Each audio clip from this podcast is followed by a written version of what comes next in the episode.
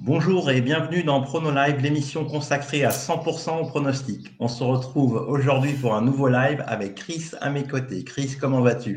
Eh, Salut Nadim, salut à tous. Ben, tout va bien. Hein. Je pense qu'on a, passé quand même une bonne semaine. On en parlera tout à l'heure avec quand même la, qualification de tous les clubs français pour, euh, euh, la Coupe d'Europe. Donc, euh, c'est plutôt, sympa et assez rare, je pense, parce que je pense que habituellement on a toujours un ou deux clubs qui chutent et, là pour une fois on est tous qualifiés. Donc c'est plutôt pas mal. C'est vrai, on a vu du beau football, mais on n'était pas forcément au rendez-vous niveau prono, on le verra. Et on salue évidemment Seb à la technique qui assure comme d'habitude. Salut Seb. Allez, au programme du jour, on fera le debrief donc sur nos pronos sur la Ligue des Champions. On vous donnera également les pronos pour le Loto Foot 74 doté d'un pactole de 500 000 euros à valider avant ce dimanche 14h55. Et enfin, on vous donnera nos pronos Bookmaker et vous pourrez nous poser vos questions via le chat à la fin de l'émission. Alors, si vous aimez le concept de l'émission, comme d'habitude, n'hésitez pas à vous abonner, à activer la cloche et surtout à nous laisser des petits pouces en l'air. J'invite tous ceux qui sont en live sur le chat en ce moment à, nous, à le faire et également ceux qui vont le regarder en replay. Donc euh, voilà, on va passer au débrief euh, l'auto-foot. Donc je crois qu'on a tous les deux terminé à 10 sur 14 et c'est une grille qui a rapporté quand même euh, la très très belle somme de 333 000 euros avec trois parieurs qui ont réussi à faire un sans faute. Et la plus grosse surprise de la grille, c'était la défaite du Barça au Royal Antwerp. Et Chris et moi, on est tombés dans le piège, même si Chris, tu avais mis un petit bémol sur cette victoire. Oui, c'est vrai que j'étais un petit peu inquiet euh, par rapport au Barça, aux dernières prestations des Barcelonais, notamment devant, devant Gérone. Mais je pensais pas quand même, même si j'avais j'aurais peut-être euh, allé cocher un, double avec un N, mais euh, je n'aurais pas été jusqu'à la victoire des Belges quand même, une victoire 3-2. Et j'ai l'impression que la Barça était un petit peu en demi-teinte sur cette rencontre. Donc, euh, donc voilà, donc sincèrement, je ne serais pas allé chercher le 14. Euh, je pense pas, je ne serais pas allé chercher le 13 non plus parce que je voyais pas du tout quand même une réaction du, du Benfica à, Salzbourg. Je voyais les Autrichiens au moins s'accrocher et, et, au moins accrocher un nul sur cette rencontre. Euh, voilà, Benfica a fait réaliser une belle prestation, encore avec un grand match d'Angel Di Maria qui a été dans tous les bons coups. Donc, euh, donc voilà, là-dessus, pas de regret donc, pour, pour ce foot. Si j'ai voilà, un tout petit regret, je dirais, c'est de ne pas avoir couvert le Real Madrid sur, sur le match face à l'Union de Berlin. Euh, J'imaginais quand même un exploit des, Allemands. Ils n'étaient pas loin, hein, parce que les Allemands menaient 1-0. Ils ont même égalisé à deux buts partout. Donc je pense qu'ils n'étaient pas loin de faire, euh, de, faire un exploit. Mais bon, le Real a quand même joué le jeu. Euh, Ancelotti a quand même aligné euh, la meilleure équipe possible. Hein, parce que, tous les cadres disponibles étaient présents au coup d'envoi ou alors sur le banc. Donc, donc voilà, donc c'est mon seul petit regret. Après, j'ai pas mal de, de satisfaction. déjà d'avoir basé la victoire de Lens parce que voilà, Lens, euh, quand même, c'était affronter une équipe de Séville qui était quand même expérimentée dans cette compétition. Euh, content d'avoir doublé, euh, d'avoir doublé le Manchester United Bayern Munich. Hein, le Bayern a encore une fois été, performant et Manchester United est vraiment en souffrance. On en parlera, je pense, dans, un petit peu plus tard dans, le loto foot. content aussi d'avoir basé le Celtic hein, qui a battu le Feyenoord poussé par, par, son public et, et, content de mes deux triples, hein, donc Inter Real Sociedad où j'espérais, enfin j'imaginais une, une performance des Basques. Et les Basques, encore une fois, ont été bien organisés sur le terrain d'Inter, donc ils concèdent euh, ce, très bon 0-0 qui leur permet d'être premier du groupe. Et j'avais aussi une petite préférence sur le Milan AC face à Newcastle, donc content d'avoir triplé parce que les Milanais se sont imposés 2-1 à St. James Park et il fallait quand même le faire. Donc euh, voilà, donc pas forcément de regret pour aller chercher le 14 ou le 13, mais euh, voilà, j'aurais dû rentrer dans les rangs. Oui, dommage effectivement, en trouvait quelques-unes des, des, surprises, mais voilà, faut être aligné sur tous les matchs en même temps et c'est très difficile.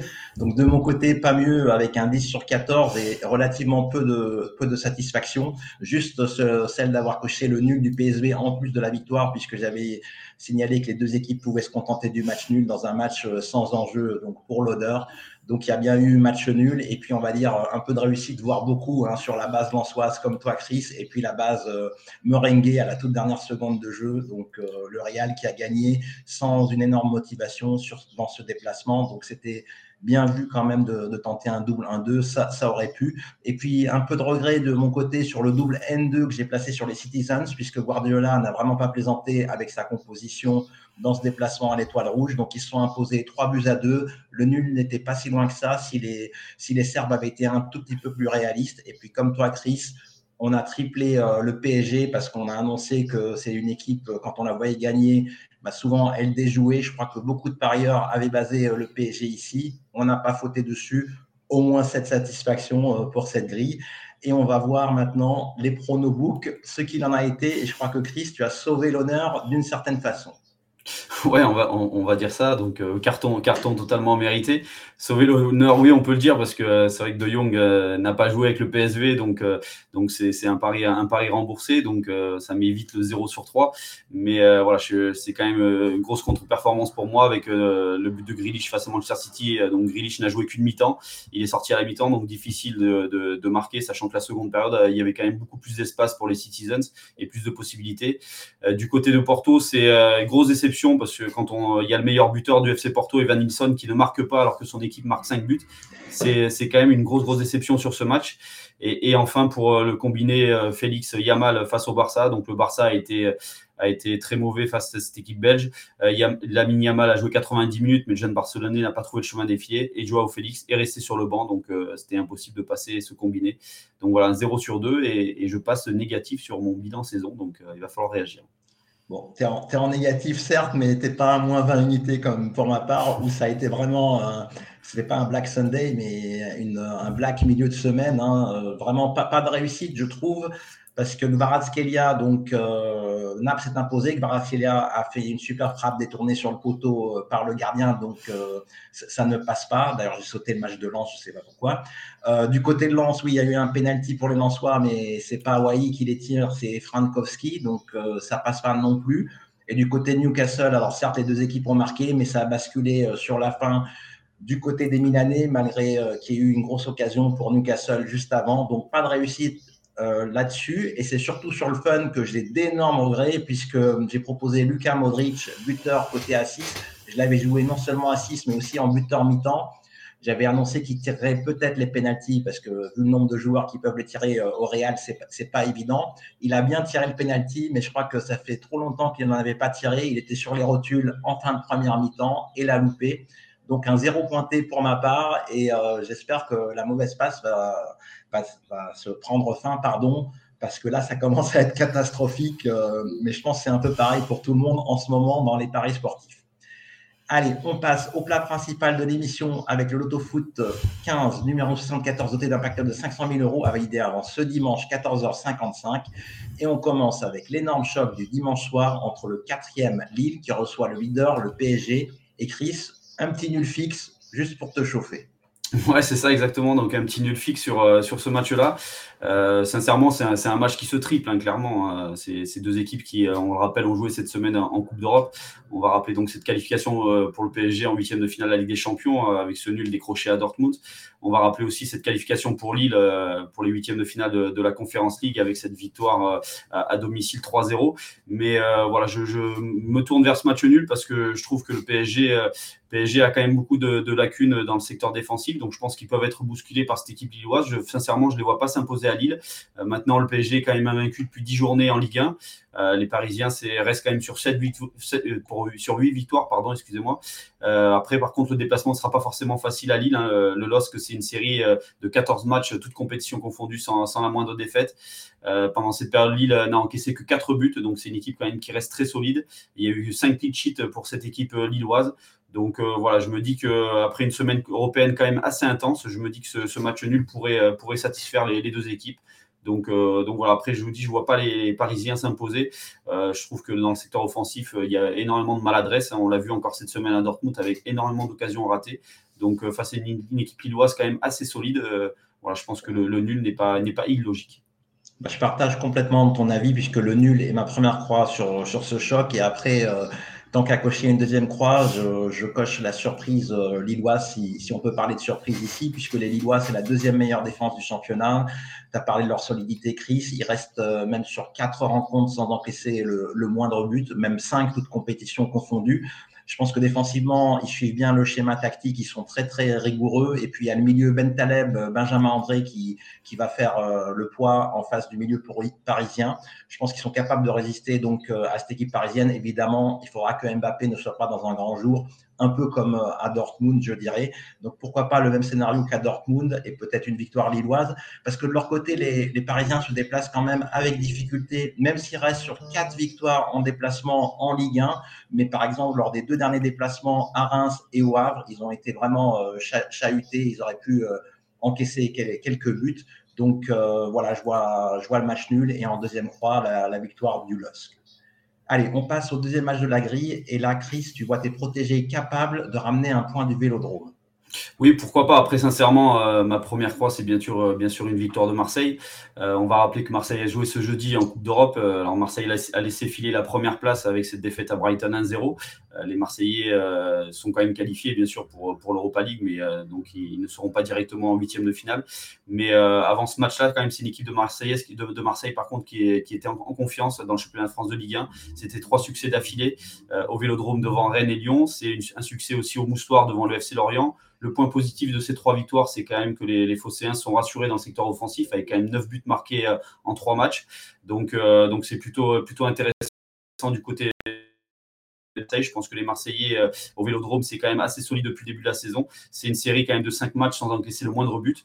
Et, c'est plutôt de bon augure avant la réception de, Clermont, qui est quand même la plus mauvaise attaque de la Ligue 1, hein, seulement, euh, avec seulement 9 buts marqués en 15 journées.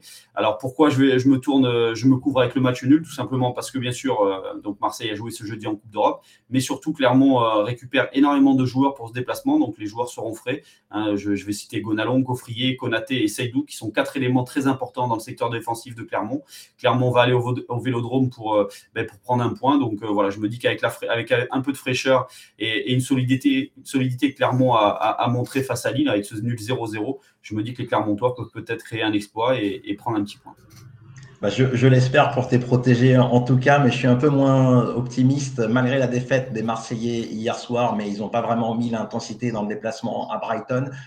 Je, suis moins optimiste parce que Marseille vient d'enchaîner trois belles victoires euh, en Ligue 1 en marquant la bagatelle de, de 9 buts dont deux clean sheets, 3-0 contre Lyon et, 2-0 à Rennes. Donc il y a eu évidemment le 4-2 à Lorient où c'était un peu plus, difficile et engagé, on va dire, mais ils se sont quand même euh, imposés. Ils ont vraiment lancé leur saison d'après moi et l'objectif va, être d'aller chercher le, podium maintenant. Alors c'est vrai que Clermont viendra avec ses armes à quelques joueurs euh, qui vont revenir dans, le groupe et luttera euh, donc pour essayer essayer d'obtenir un, un, petit point, mais je les vois quand même échouer dans, cette mission et peut-être s'effondrer un peu comme à Brest, ce que je n'espère pas pour toi, évidemment, Chris. Allez, on passe maintenant euh, au match 3. Donc là, on aborde les matchs de, 15 heures en Ligue 1 qui sont assez compliqués à déchiffrer. Et il y a deux équipes qui ont joué hier soir et qui se sont qualifiées euh, pour l'Europa League, mais en, en finissant deuxième. Alors pour Toulouse, c'est c'est un, une réussite puisqu'ils n'étaient pas qualifiés avant le match d'hier soir. Et pour Rennes, une petite déception.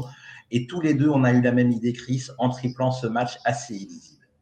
Ouais, c'est ça, pas de risque. Hein. Euh, c'est en plus en Ligue 1 le 15e qui reçoit le 13e. Euh, on, avait, on a quand même du mal à imaginer que cette équipe rennaise puisse être aujourd'hui à la 13e place du championnat de France de Ligue 1. Donc, euh, donc pas de risque. Hein. Toulouse, déjà, Toulouse a, besoin de réagir en Ligue 1 car les Violets n'ont plus gagné depuis 8 journées. Hein, pendant cette période, ils ont quand même concédé 4 nuls, mais ils ont perdu énormément de points au stadium avec donc des nuls devant Reims et Lorient, avec une défaite face au Havre, une formation donc, qui lutte pour son maintien. Toulouse, c'est une seule victoire au stadium sur ses 13 dernières réceptions. Donc ça commence à être inquiétant du côté des Toulousains. Maintenant, on sait que la saison passée, Toulouse avait été très, très performant dans son enceinte, donc euh, il faut quand même être prudent et, se dire que les Toulousains peuvent réagir. En plus, là, ils se sont qualifiés euh, pour, l'Europa League avec une, belle victoire en Autriche, donc euh, je pense qu'au niveau de la confiance, c'est plutôt pas mal avant, la réception de Rennes. Et du côté de Rennes, c'est pas mieux en Ligue 1. Les, Bretons comptent une seule victoire sur les huit dernières journées. À l'extérieur, reste, Rennes reste même sur trois défaites à Marseille et à Nice, mais surtout à Lorient, une formation qui est en position de barragiste pour la relégation. Donc voilà, donc pas de prudence, enfin prudence pour moi, je préfère tripler. Bah, c'est un peu la, même analyse, à hein, Toulouse. Donc tu l'as dit, oui, huit rencontres euh, sans la moindre victoire, c'est la pire euh, série actuellement en Ligue 1. C'est assez inquiétant, mais ils se sont rassurés hier en allant chercher justement cette qualif en Europa League. Ça peut faire que du bien moralement. Et à l'inverse, ben, les Rennais, c'est la grosse déception et même la douche froide avec euh, ce but refusé à la dernière seconde de jeu d'égalisation. J'avais pas compris sur le direct, hein, j'avoue. Je, l'avoue ici, mais c'est parce que c'est le joueur qui a tiré euh, le coup franc, qui, a touché la barre, qui lui est revenu dans les pieds, qui a repris euh, donc ce ballon et il n'a pas le droit de faire deux touches de balle. Donc voilà pourquoi du comment. Je ne sais pas si ça vous avait échappé ou pas hier soir. Bref, douche froide hier pour les Rennais, qui qualitativement pour moi sont évidemment au-dessus de ces Toulousains, mais le football, ce n'est pas uniquement la qualité individuelle, c'est le collectif, la combativité la combativité, également euh, l'aspect psychologique. Donc là-dessus, tout est illisible et peut-être un nul, puisque les Toulousains font énormément de nuls en championnat. Allez, on passe au quatrième match entre des Merlus 16e et des Strasbourgeois 10e et encore le bas tableau en question. Ouais, c'est ça, 16e, 10e. C'est aussi un match qui peut se tripler, clairement. Hein. C'est deux formations qui sont euh, un petit peu. Enfin, Lorient qui est un petit peu en difficulté actuellement. Strasbourg qui revient un petit peu dans le championnat et qui est plutôt sur une série intéressante. Maintenant, je vais me tourner vers cette équipe de Lorient car c'est une formation qui marque énormément de buts et, qui devrait, je pense, finir par être récompensé. Euh, c'est vrai qu'ils n'ont plus gagné depuis six journées, mais dernièrement, ils ont, euh, ils ont quand même été battus 3-2 au Moustoir par le FCMS, donc euh, c'est quand même deux buts marqués. Ils ont été battus 4-2 par Marseille, donc c'est quand même aussi deux buts marqués encore une fois. Donc voilà, je me dis qu'au Moustoir, c'est une formation quand même qui, qui s'accroche, hein, qui, qui a pris des points face à Monaco, Nice et Lens, qui sont quand même trois formations européennes qui s'est aussi imposé devant Lille et Rennes, qui sont aussi de formation européenne. Donc, euh, donc voilà, donc je pense que Lorient peut réagir. Alors c'est vrai que je le disais tout à l'heure, Strasbourg est plutôt sur une dynamique intéressante. C'est euh, une seule défaite là sur les six dernières journées. Donc c'est des Strasbourgeois qui, qui vont mieux. Maintenant, en déplacement, il y, a, eu notamment une défaite récemment à Reims. Reims. Donc voilà, je me dis que les, Strasbourgeois qui sont en difficulté quand même dans le secteur, défensif, dans le secteur offensif pardon, ben, risquent quand même de souffrir à, Lorient qui, euh, ben, qui va jouer son va-tout sur ce match et, peut-être euh, une grande partie de sa saison sur ce match aussi. Bah, je, te rejoins ici. Alors évidemment, les matchs de 15 heures, ils se tripleraient tous, mais on a un peu la même idée puisque le maintien des Merlus passe par des bonnes performances à domicile. Malgré les deux dernières défaites, ils ont quand même eu euh, euh, l'efficacité offensive en mettant deux buts, donc de fait 2-3 contre Metz et 2-4 euh, contre l'Olympique de Marseille. Ça reste positif de, de, marquer des buts puisque pour s'imposer, il faut en marquer. Il faudra rectifier euh, le tir ou la solidité euh, défensive pour ne pas en encaisser autant parce que c'est là où le bas blesse côté Merlu. Et côté euh, strasbourgeois, alors ça, ça va pas trop mal avec cette dixième place, mais la majorité des points a été obtenue à la Méno, où ils ont une certaine réussite, notamment lors de la dernière victoire à la dernière seconde de, jeu. Dans les, dans les déplacements, ils sont un peu moins bien. Je mise là-dessus et j'espère que les Merlus vont prendre les trois points. Allez, dernier match euh, de 15 heures et dernier match tout court de Ligue 1 de cette grille entre Metz et Montpellier. Et là, Chris, tu joues ton deuxième joker. Ouais, c'est ça, encore, encore un nouveau triple. C'est 12e qui reçoit le, 14e. Euh, seulement deux points séparent ces, ces deux formations. Euh, le sera actuellement sur deux défaites, hein, donc à Lille et devant Brest, mais c'est une équipe Messine qui a, été, qui a eu beaucoup de réussite, je trouve, depuis le début de la, saison, qui dernièrement a battu quand même deux concurrents directs pour le maintien. Hein. c'est une victoire devant Nantes à Saint-Symphorien et une victoire au Moustoir devant le FC Lorient. Du côté de Montpellier, c'est une équipe de Montpellier qui n'a plus gagné depuis six journées. Et à l'extérieur, c'est une série de trois défaites à Nantes, au Parc des Princes et au Louis II. Maintenant, je, voilà, je me dis que les Montpelliérains peuvent quand même accrocher des points, à, Metz parce que c'est une équipe quand même qui est intéressante. Alors, c'est vrai qu'elle sera privée de, quelques joueurs importants hein, comme euh, Moussa El Tamari, comme euh, Leroy, Cazery, Nordin, Théo Saint-Luce, Kouyaté mais euh, c'est une formation qui a, de la ressource, qui est, pris, qui est coachée par un intérieur d'Air euh, qui sait que, ces matchs-là sont très très importants pour le maintien. Donc je pense qu'il va trouver la motivation euh, pour que Montpellier puisse aller chercher au moins un point. Donc je, je, reste prudent parce que cette équipe Messine est capable de tout. On l'a vu sur ce début de saison avec notamment cette victoire, avec ce hold-up à Lens 1-0, mais qui est capable aussi de s'incliner devant une équipe de Montpellier qui mérite mieux au classement. Ben, je, prends un peu plus de risques que toi ici, puisque je vais, je vais baser justement cette équipe qui mérite un peu mieux au classement et qui a eu un point de pénalité. Alors la réussite fuit un peu les Montpellierins, notamment en déplacement. Ils restent sur trois, sur trois défaites, mais les deux dernières, c'était contre le PSG et l'AS Monaco. Il n'y a pas de quoi en rougir. Alors c'est vrai qu'il y aura quelques absents également dans ce déplacement, mais il y a quand même quelques éléments qui restent intéressants, comme Accord Adams euh, devant euh, et d'autres. Donc je les vois surtout, c'est une équipe qui pour moi évolue mieux à l'extérieur qu'à domicile, même s'il ne compte que deux victoires, mais c'était deux victoires éclatantes, 4-1 à Lyon et, 3-0 la, dernière en déplacement. C'est une équipe un peu acquis tout double et plutôt que de jouer un double 1-2 ici, je préfère leur, faire confiance. Euh, Metz, il reste sur une défaite justement à Saint-Symphorien 1-0 contre Brest. C'est un match euh, où ils semblaient tenir le nul et ils ont craqué en fin de match. Donc je pense qu'il y a aussi pas mal de fébrilité côté Lorrain et j'espère que ça basculera du côté de Montpellier.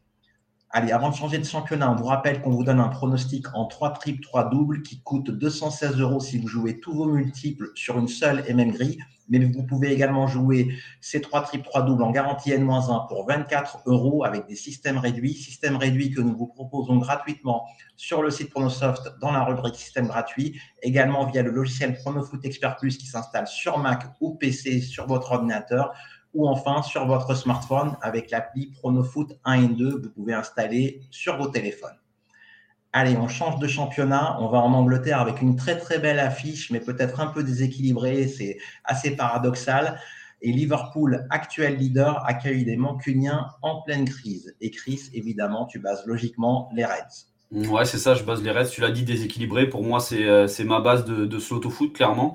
Euh, alors, c'est vrai que ça reste quand même Manchester United, hein, donc il faut, faut, quand même être prudent. Mais, euh, mais pour moi, c'est une équipe de Liverpool qui est, en pleine, qui est en pleine confiance actuellement, qui vient de se qualifier pour le huitième de finale Europa League, qui n'aura pas de, de, problème de fraîcheur ce jeudi. Jurgen Klopp a aligné une équipe bis face, face à l'Union Saint-Gilloise. c'est une équipe de Liverpool qui, à domicile, à Anfield Road, a inscrit 7 victoires en 7 matchs avec 21 buts marqués. Donc, c'est une équipe qui est impressionnante. Et surtout, c'est une équipe de Liverpool qui reçoit Manchester United euh, malade, euh, terriblement malade, hein, qui vient de se faire sortir de toutes les coupes d'Europe cette semaine avec cette défaite euh, face au Bayern 1-0. Eric Tenag est, voilà, est très, très discuté. Il risque, à mon avis, de ne pas passer l'hiver à, Manchester. Mais bon, voilà, c'est une formation qui est surtout aussi amputée de, cadres, hein, de Casemiro, Lisandro Martinez, Christian Eriksen, Jadon Sancho, Lindelof, Maguire, Shaw, Rashford, Martial, mais aussi son capitaine euh, Bruno Fernandes, hein, qui est euh, l'âme de cette équipe de Manchester. Et c'est le joueur qui a souvent sauvé Manchester United depuis ce début de saison. Donc je me dis que sans, tous ces joueurs-là, ça risque d'être compliqué. Et en plus, en première ligue, les Red Devils restent sur une terrible défaite à domicile de Bournemouth 3-0. Donc euh, compliqué. Je pense que Liverpool devrait se balader. Tu as bien cité Maguire dans les absences. Hein c'est ça, exactement. On ne sait jamais. non, je, je, plaisante, mais effectivement, Bruno Fernandez suspendu. Euh, donc, euh, après le match contre Bournemouth, ça, ça, va faire très mal. Déjà que c'est une équipe qui est en plein doute, mais amputée de, de tous ses joueurs, ça, ça, va être très compliqué. Et Liverpool, euh, alors, ils ont enchaîné par une onzième victoire consécutive à domicile cette saison, toute compétition confondue. Donc, c'est un, une belle série qui est en cours, avec certes de la réussite contre Fulham, puisqu'ils s'étaient menés à l'entame des, arrêts de jeu, mais ils ont quand même fini par s'imposer. Donc, une équipe de Liverpool qui est leader, qui normalement est au-dessus de cette équipe de Manchester United. Et je pense que ça ne tardera pas trop pour l'entraîneur euh, de, Manchester. Je pense que s'il perd euh, dès, ce dimanche, ça sautera puisqu'il y a le Boxing Day en Angleterre et il n'y a pas de mercato hivernal. Donc je pense que c'est son dernier match sur le banc des Red Devils. Allez, on passe maintenant au septième match et on change de nouveau de championnat puisqu'on va en Liga en Espagne où le Real Madrid, qui n'est pas leader, accueille le Yellow Submarine. Et là, tous les deux, on base le Real. Ouais, base Real, alors tu l'as dit, hein, Real a, perdu sa place de leader de la Liga suite à, son nul concédé à, à, Séville devant le Betis, un but partout. Euh, mais c'est une, équipe madrilène qui est, quand même euh, en confiance, hein, donc ils sont quand même invaincus là depuis 15 matchs, toutes compétitions confondues. Euh, cette semaine en Ligue des Champions, le Real, donc on l'a dit tout à l'heure, s'est imposé à Berlin 3-2. Euh, Ancelotti avait, aligné quand même la meilleure équipe possible afin, de, de, garder de la confiance et d'engranger de la confiance avant ce match-là face à Villarreal. Euh, depuis le début de la saison, le Real est invaincu à Bernabeu hein, et dernièrement, le Real euh, s'est imposé devant Valence 5-1 et devant Grenade 2-0. Alors c'est vrai qu'il y a quelques absents, hein, comme Vinicius Junior, Camavinga, Chouameni, Militao, mais on l'a vu cette semaine face à Berlin, c'est une équipe quand même qui a un gros potentiel, qui a un effectif de, de qualité et de quantité. Donc euh, voilà, donc je pense que le Real va s'imposer devant cette équipe de Villarreal. Euh, Villarreal euh, a joué ce jeudi en, Europa League à Rennes, donc c'est une équipe qui risque de, manquer de fraîcheur sur ce match-là. Et, et, en Liga, c'est une seule victoire là sur les cinq dernières journées, et c'est surtout une dernière défaite à domicile devant la Real Sociedad sur le score de 3-0. Donc pour moi, avantage au Real. Ouais, bah c'est la même analyse que toi. Hein. Donc, euh, un match intense hier du Yellow Submarine euh, à Rennes, certes, euh, pour prendre la, première place, mais beaucoup d'énergie dépensée. Le Real, qui est même amputé de, certains joueurs, devrait quand même arriver à surmonter ce, cet obstacle du Yellow Submarine. Si on peut parler d'obstacle, je les vois enchaîner à domicile comme toi, d'où la base. Allez, match 8, et on est toujours sur la même longueur d'onde sur ces matchs espagnols, avec la Real Sociedad qui accueille le Betis Séville, et donc une base basque pour tous les deux. Oui, c'est ça. Après, c'est sixième qui reçoit septième, hein, donc euh, ce sera un match à mon avis pas évident, mais, euh, clairement, je mise sur, ces bases parce que euh, voilà, je les, trouve très performants depuis le début de la saison. Euh, ils ont encore montré un gros potentiel en Ligue des Champions cette semaine avec ce très bon nul ramené euh, de, l'Inter, avec ce nul 0-0. Donc ils ont décroché la première place euh, en Ligue des Champions. Donc ils vont avoir, ils vont peut-être avoir un huitième de finale plutôt plutôt favorable. C'est une équipe basque qui a, on le sait, un duo offensif de grande qualité, un Kubo Yarzabal, mais c'est surtout une équipe qui est très très bien organisée tactiquement, qui est très bien en place, qui, qui sait très bien défendre. Donc donc voilà, ces, ces Basques sont, sont en confiance. Dans le championnat d'Espagne, ils restent, je disais tout à l'heure, sur une belle victoire à Villarreal 3-0 à domicile, c'est un succès devant le FC Séville 2-1.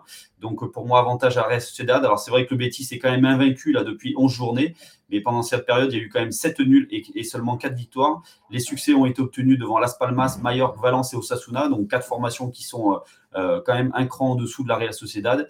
Et dernièrement, à l'extérieur, le Betis a été incapable de gagner à Grenade, à Alaves, à Retafe ou encore à Almeria. Donc je me dis ce déplacement va être quand même compliqué euh, en terre basque. Et en plus, le Betis a joué ce jeudi en Coupe d'Europe et c'est une défaite quand même à domicile devant les Rangers 3-2.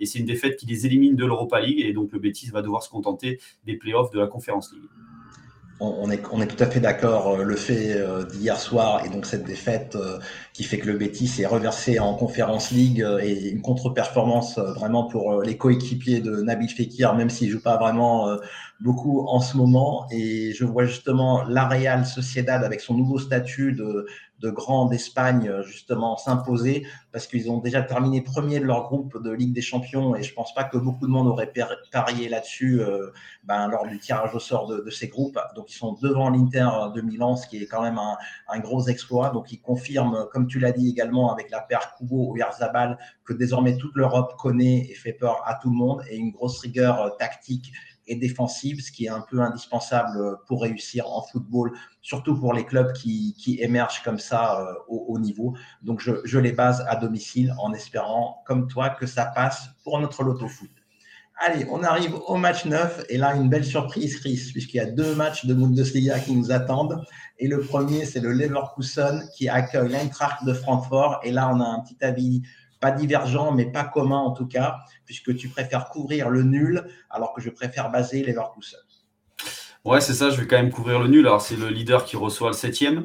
Alors, c'est vrai que ma préf va quand même, bien sûr, du côté du Bayer Leverkusen et qui est quand même invaincu euh, depuis, euh, sur ce début de saison, toute compétition confondue et qui a vécu ce jeudi un match plutôt tranquille face à, à Molde avec une victoire 5 euh, buts à 1. mais c'est une équipe du Bayer Leverkusen quand même qui reste sur deux nuls actuellement en Bundesliga avec ce nul devant le Borussia Dortmund et un nul à Stuttgart. c'est une formation quand même qui va affronter l'Eintracht Francfort qui a concédé quand même six nuls en quatre journées donc c'est une équipe de l'Eintracht qui est difficile à manœuvrer. Euh, ce jeudi, l'Eintracht était en roue libre hein, sur le terrain d'Aberdeen. Hein, les Allemands étaient déjà qualifiés pour les, playoffs de la Conference League. Donc je ne pense pas qu'il y, aura un manque de fraîcheur sur, euh, sur ce match-là à Leverkusen. C'est une équipe de l'Eintracht Francfort qui vient quand même de s'imposer face au Bayern sur le score de 5 buts à 1 et, et qui n'a perdu que deux fois en sept déplacements en Bundesliga sur ce début de saison. Donc avantage Leverkusen, mais je me couvre quand même avec un petit nul jamais 203 pour toi, puisque justement, donc Lever reste sur deux nuls, mais face à deux cadors de, de la Bundesliga, donc euh, contre Dortmund et, et, la surprise Stuttgart. Donc j'espère que l'électricité offensive va revenir du, du côté de Leverkusen. Alors euh, comment va réagir l'Eintracht après avoir étrié le Bayern euh, de Munich? C'est assez compliqué de, de, le savoir, mais parfois après des gros exploits comme ça, on a tendance à se relâcher un peu. C'est très très difficile de confirmer, d'autant plus que ça sera en déplacement. Et pour ma part, je fais confiance aux hommes de Xavi Alonso, surtout que Patrick Schick, qui a joué donc euh, ce match contre Molde, a mis le premier but. Donc euh, derrière les Boniface et autres Frimpong que je lis sur le, le chat, il y a d'autres joueurs capables de marquer. Il y a Grimaldo avec son excellente frappe euh, des 30 mètres ou des 40-50 mètres. Bref, beaucoup de joueurs capables de marquer, d'où des gros scores souvent du côté de Leverkusen. Alors j'espère qu'ils seront un peu plus efficaces que contre et Stuttgart où ils n'avaient réussi qu'à marquer par une fois. Et donc je base cette équipe de Leverkusen que j'espère soulever le trophée en fin de saison, je vous le rappelle. Allez, dixième match et donc deuxième match de Bundesliga et là je vois plutôt la surprise alors que toi tu fais confiance au Bayern après sa victoire à Manchester. Ouais, c'est ça, je fais confiance au Bayern. Euh, Bayern, après sa lourde défaite à Francfort 5-1, euh, a quand même réagi cette semaine avec cette victoire à Old Trafford 1-0. Euh, cette victoire devant Manchester United. Euh, je fais confiance au Bayern parce que c'est une équipe quand même qui, euh, voilà, qui est restée quand même sur, sur, cinq, sur quatre victoires à domicile devant Fribourg, Darmstadt, Bochum et le FC Heidenheim. Pendant ces quatre victoires, c'est 22 buts marqués sur ces quatre matchs. c'est le meilleur buteur de la Bundesliga avec Harry Kane, 18 buts juste devant Serou Girassi, hein, le buteur de Stuttgart avec 16 réalisations. Donc ça sera déjà un très très beau duel entre ces deux joueurs euh, sur ce match-là. Mais euh, je mise sur le Bayern aussi parce que euh, voilà, le Bayern n'a plus aligné deux défaites d'affilée en Bundesliga depuis le mois de décembre 2019. Pendant cette longue période, le Bayern a été battu seulement 14 fois en Bundesliga. Et après chacune des défaites, le Bayern s'est imposé à 13 reprises. Donc il y a toujours eu une réaction. Hein. il y a eu 13 victoires et un nul. Il y a toujours eu une réaction du Bayern après une défaite. Donc je pense que les Bavarois vont, vont s'imposer face à Stuttgart. Et, je vais rajouter aussi que voilà, c'est vrai que Stuttgart réalise une, un très, très, une très bonne première partie de saison. Mais c'est une formation quand même qui a été battue à Leipzig 5-1 et dernièrement qui a été battue sur la pelouse du promu, le FC Eindhoven, 2-0. Donc euh, léger avantage pour moi au Bayern, même si c'est un match qui, euh, qui peut facilement se tripler.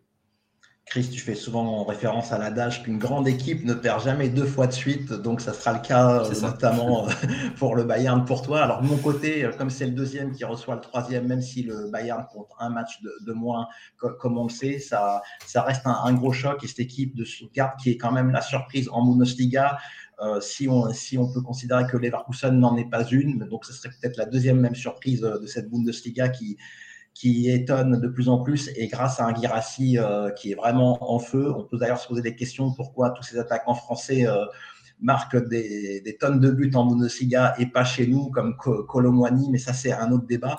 Donc euh, Stuttgart, c'est une équipe assez, assez solide. Ils ont, ils ont accroché donc Leverkusen et battu par deux fois Dortmund, une fois en coupe et une fois en championnat. Ils sont également imposés à Francfort. Donc vraiment des équipes pas évidentes à battre je pense qu'ils sont capables d'aller faire quelque chose du côté de, Munich. Et justement, le Bayern doit se remettre de sa gifle 5-1 reçue euh, contre Francfort. Alors c'est vrai qu'ils ont qu'ils sont imposés à, Manchester, mais c'est en Ligue des Champions, c'est une autre compétition. Là, ça sera le retour au championnat et peut-être une surprise ici. Je vais préférer le 1, bien entendu, et après pas d'anti-préf sur le 2, puisque je pars du principe si le Bayern ne gagne pas, tout est possible, aussi bien le nul que la défaite. Allez, on change encore de championnat. Là, on voyage pas mal sur cette grille. Et pour une fois, on va au Portugal, puisqu'il y a une très très belle affiche euh, entre deux équipes engagées en Ligue des Champions, enfin qui étaient engagées. Le quatrième Braga qui reçoit le troisième Benfica et dernier joker pour toi, Chris. Ouais, dernier joker, un trip, un quatrième, soit troisième, tu l'as dit. Euh, difficile pour moi de faire un choix. Hein, donc, euh, Sporting Braga est sur une belle dynamique avec une série de quatre victoires d'affilée en championnat. Alors, c'est vrai que cette semaine, ils, sont, euh, ils ont été battus en, Ligue des Champions, mais ils sont quand même qualifiés pour, pour la suite de la compétition en Europa League. Donc, c'est plutôt intéressant du côté de Braga. Du côté du Benfica, ben, la Benfica, on le sait et on l'a dit tout à l'heure, a réussi un exploit en s'imposant à Salzbourg et c'est aussi qualifié donc pour, pour l'Europa League. Mais c'est une formation du Benfica Lisbonne quand même qui reste sur deux nuls assez inquiétants en championnat avec ce nul à Moreirense sur score de 0-0 et ce nul à domicile devant Ferenc, un but partout. Donc euh, pour moi, il y aura peut-être un léger avantage du côté de Braga. Je vais dire quand même que le, Benfica reste quand même sur, euh, sur trois défaites euh, à Braga sur ses trois derniers déplacements. Donc, donc voilà, mais pas de risque pour moi. C'est le championnat de Portugal et, j'ai vu trop peu de matchs pour, pour choisir un vainqueur. Bah, de mon côté, euh, alors j'étais pas convaincu en début de saison par justement cette équipe de, Benfica, mais le match que j'ai vu à Salzbourg, je pense que si réédite le même type de performance, ils vont même s'imposer. C'est même un N2, pref 2 euh, de mon côté, parce que vraiment match référence, Di Maria est revenu à son niveau. Euh, alors c'est vrai qu'il a mis un corner rentrant euh, direct, c'est assez rare, mais il, il, est coutumier du fait. Mais dans le jeu, c'était vraiment assez fort. Ils auraient pu marquer bien plus de buts. Ils en ont marqué trois, dont un en dernière seconde, ce qui montre un certain état d'esprit et engagement. Ils n'ont pas lâché le morceau puisqu'ils étaient éliminés à 2-1 et le 3-1 les qualifie en Europa League. Euh, Braga, je connais un peu moins bien, mais à Naples, ils n'ont ils ont pas trop existé. Je pense que c'est une équipe surtout qui est forte par, son collectif, alors le Benfica a plus de potentiel par ses individualités qui font souvent la différence en football, hein, à l'instar d'un Mbappé au PSG. Donc, euh, je fais confiance à Benfica, au moins pour ne pas perdre. Et puis, c'est aussi un initialico, puisque les deux équipes commencent par B, donc le nul doit être coché. Allez, on change de championnat encore une fois. On va de l'autre côté des Alpes. Et là, c'est l'équipe de Bologne qui reçoit l'AS Roma. Et il semblerait que nous soyons tous les deux fâchés avec Mourinho, puisqu'on ne on lui offre pas la, la moindre chance dans ce déplacement. Chris? Ouais, c'est ça. Donc euh, après, c'est cinquième qui reçoit le quatrième. Donc euh, cette équipe de Bologne réalise quand même un excellent début de saison. Alors euh, c'est vrai que c'est peut-être un match qui aurait peut-être pu se tripler, mais voilà, je me dis quand même que, que Mourinho actuellement ben, me déçoit encore une fois. Mourinho va être obligé aussi de, se passer de plusieurs éléments importants sur ce match. Hein. Donc c'est Dybala, Azmoud, Smalling hein, depuis, depuis très longtemps, Mancini, Zalewski et surtout Lukaku qui, qui sera suspendu. Donc c'est une équipe de la Roma qui est quand même décimée dans le secteur offensif. Donc voilà, je pense que Mourinho va, aller à Bologne pour ben, faire du Mourinho, pour défendre et, pour prendre un point. Mais je me dis que cette équipe de Bologne a, du potentiel. c'est une formation qui est quand même cinquième en Serie A, qui ne joue pas de Coupe d'Europe, donc qui aura un maximum de fraîcheur pour la réception des, Romains, qui vient de décrocher une précieuse victoire à Salernitana hein, sur, le, sur le score de 2-0. Et c'est une équipe de Bologne qui n'a plus perdu depuis six matchs à domicile. Il y a eu un nul devant Naples, mais il y a eu surtout des succès devant Empoli, le Torino ou encore la Lazio de Rome. Donc c'est une formation qui est cohérente, bien organisée. Euh, qui prend très peu, de buts. Hein, et sur les deux dernières saisons, euh, le bilan des confrontations, c'est deux nuls, une victoire pour Bologne et un succès pour l'AS Rome. Il y a eu quand même seulement deux buts marqués sur ces quatre matchs. Donc je me dis que ça va être un match assez serré, mais, Bologne a les moyens de trouver l'ouverture et de s'imposer. je, te, je, te, rejoins complètement, Chris. Hein. Moi, c'est un N très fin, mais je laisse quand même le nul si jamais les plans de Mourinho fonctionnent. Mais je pense qu'il n'a pas les joueurs pour aller tenir euh, un, résultat dans, ce déplacement. Mais c'est vraiment au cas où. Alors, ils sont décimés dans le seul secteur qui, marchait bien, c'est le secteur offensif que, tu as rappelé. Donc, pour répondre au chat, oui, Lukaku et Zalewski sont suspendus suite au match houleux contre la, Fiorentina. Et puis, euh, les autres, euh, dont, dont, Dybala, qui venait de revenir de, blessure, fera également défaut ici. Et toujours le défenseur central, Chris Smalling, qui était quand même le patron de la défense, euh, qui est indispensable à cette équipe romaine. Donc, une équipe romaine en difficulté. Et puis, Bologne, c'est assez efficace. Quatre victoires de rang à domicile, souvent des petits scores. Ils ont battu la Lazio, mais aussi le Torino, qui est une équipe très solide de, Serie A, difficile à déstabiliser. Donc, c'est par rapport à ces courtes victoires que je me dis qu'on sera peut-être pas loin non plus du 0-0 ou du 1-1. Donc, le double 1N pour moi. Autre match italien, et là c'est une très très belle affiche euh, mode Ligue des Champions entre la Lazio de Rome qui accueille euh, l'Inter de, de, Milan. Et là on a eu la même idée sur un double, ce qui est assez rare hein, d'avoir un double en commun, et un double N2 pour tous les deux, Chris. Ouais, N2, alors c'est vrai que l'Inter est, quand même euh, largement favori sur ce match-là. Hein. L'Inter, c'est une grosse armada, on le sait, c'est une belle écurie. Euh, mais je trouve que l'Inter marque le pas un peu, un peu en ce moment, hein. peut-être euh, à cause malheureusement d'un effectif trop large, hein, parce que j'ai l'impression que, que le coach de l'Inter fait énormément souvent tourner, donc il change pas mal de joueurs à chaque fois dans, son 11 de départ. Donc je trouve que c'est pour, je trouve que ces joueurs-là manquent de repères, et c'est peut-être pour ça que l'Inter actuellement c'est trois nuls là sur ses cinq derniers matchs. Il y a eu un nul cette semaine, on, on le rappelle en en Ligue des Champions face à la Real Sociedad sur le score de 0-0. Donc, il euh, faut être prudent. Alors, c'est vrai que l'Inter, c'est un gros potentiel offensif aussi, on le sait. Hein. depuis le début de la saison, il y a eu quand même des matchs euh, euh, références par rapport à ça, avec le 3-0 devant le Torino. Tu le rappelais tout à l'heure, une équipe qui est toujours difficile à manœuvrer. Il y a eu la victoire 5-1 devant le Milan AC, la victoire 4-0 devant la Fiorentina, 3-0 face à Naples ou encore 4-0 face à l'Odinès. Donc c'est une formation qui est capable de, s'imposer assez facilement. Mais je me dis que ça peut être, compliqué sur le terrain de la Lazio. Hein, la Lazio, c'est une équipe, donc euh, on le rappelle cette semaine, qui a été battue en Ligue des Champions par l'Atlético Madrid, mais qui s'est quand même qualifiée pour les huitièmes de finale. Donc euh, voilà, c'est une formation qui réussit plutôt un début de saison intéressant, même si en Serie A, ils sont un petit peu largués en ce moment, parce qu'ils sont dans le ventre mou. Là, actuellement, c'est une seule victoire sur les cinq dernières journées. Mais à domicile, c'est plutôt solide. Hein. C'est des succès devant le Torino, l'Atalanta Bergame, la Fiorentina ou encore, dans euh, ou encore un nul dans le derby romain. Donc c'est une formation qui est quand même solide sur son terrain. Et je vais quand même rappeler que pour l'Inter, c'est toujours difficile de se déplacer euh, à Rome. Euh, L'Inter reste, reste, quand même sur trois défaites et un nul. Donc avantage Inter, mais je me méfie quand même de, de cette équipe de la Lazio qui a quand même un potentiel intéressant et qui peut s'accrocher. On, sent que tu aurais voulu aller jusqu'au triple, Chris, si je ne me trompe pas. J'étais pas loin. Pas voilà. Loin, ouais, ben de mon côté, je suis quand même sur N2, euh, trêve, 2 ici. J'avantage quand même les, les Interistes parce que c'est vrai que le coach fait, fait pas mal tourner, notamment en Ligue des Champions sur les deux derniers matchs. La priorité a été clairement mise sur la Serie A. Il le démontre par ses choix, notamment Lautaro Martinez qui a été euh, économisé donc contre la Real Sociedad alors que normalement il aurait dû être titularisé pour finir premier et éviter un, un gros de du top 5 euh, européen donc lors du tirage au sort. Donc priorité au championnat, je pense, tout comme la Lazio qui a également levé le pied euh, dans son déplacement à l'Atlético de, Madrid. Alors les deux équipes ont de très gros points forts. Tu l'as dit, la Lazio c'est à domicile depuis sa défaite contre le Genoa, c'est aucune euh, aucune contre-performance. Et du côté de l'Inter, depuis la défaite contre Sassuolo, l'équipe est carrément invincible avec juste quelques nuls de temps en temps mais je penche donc légèrement du côté de l'Inter, d'où ce double N2. Allez, on arrive au 14e et dernier match de la grille. Et là, on va de nouveau en Angleterre avec les Gunners d'Arsenal qui accueillent l'équipe de Brighton. Et Chris, tu joues la logique.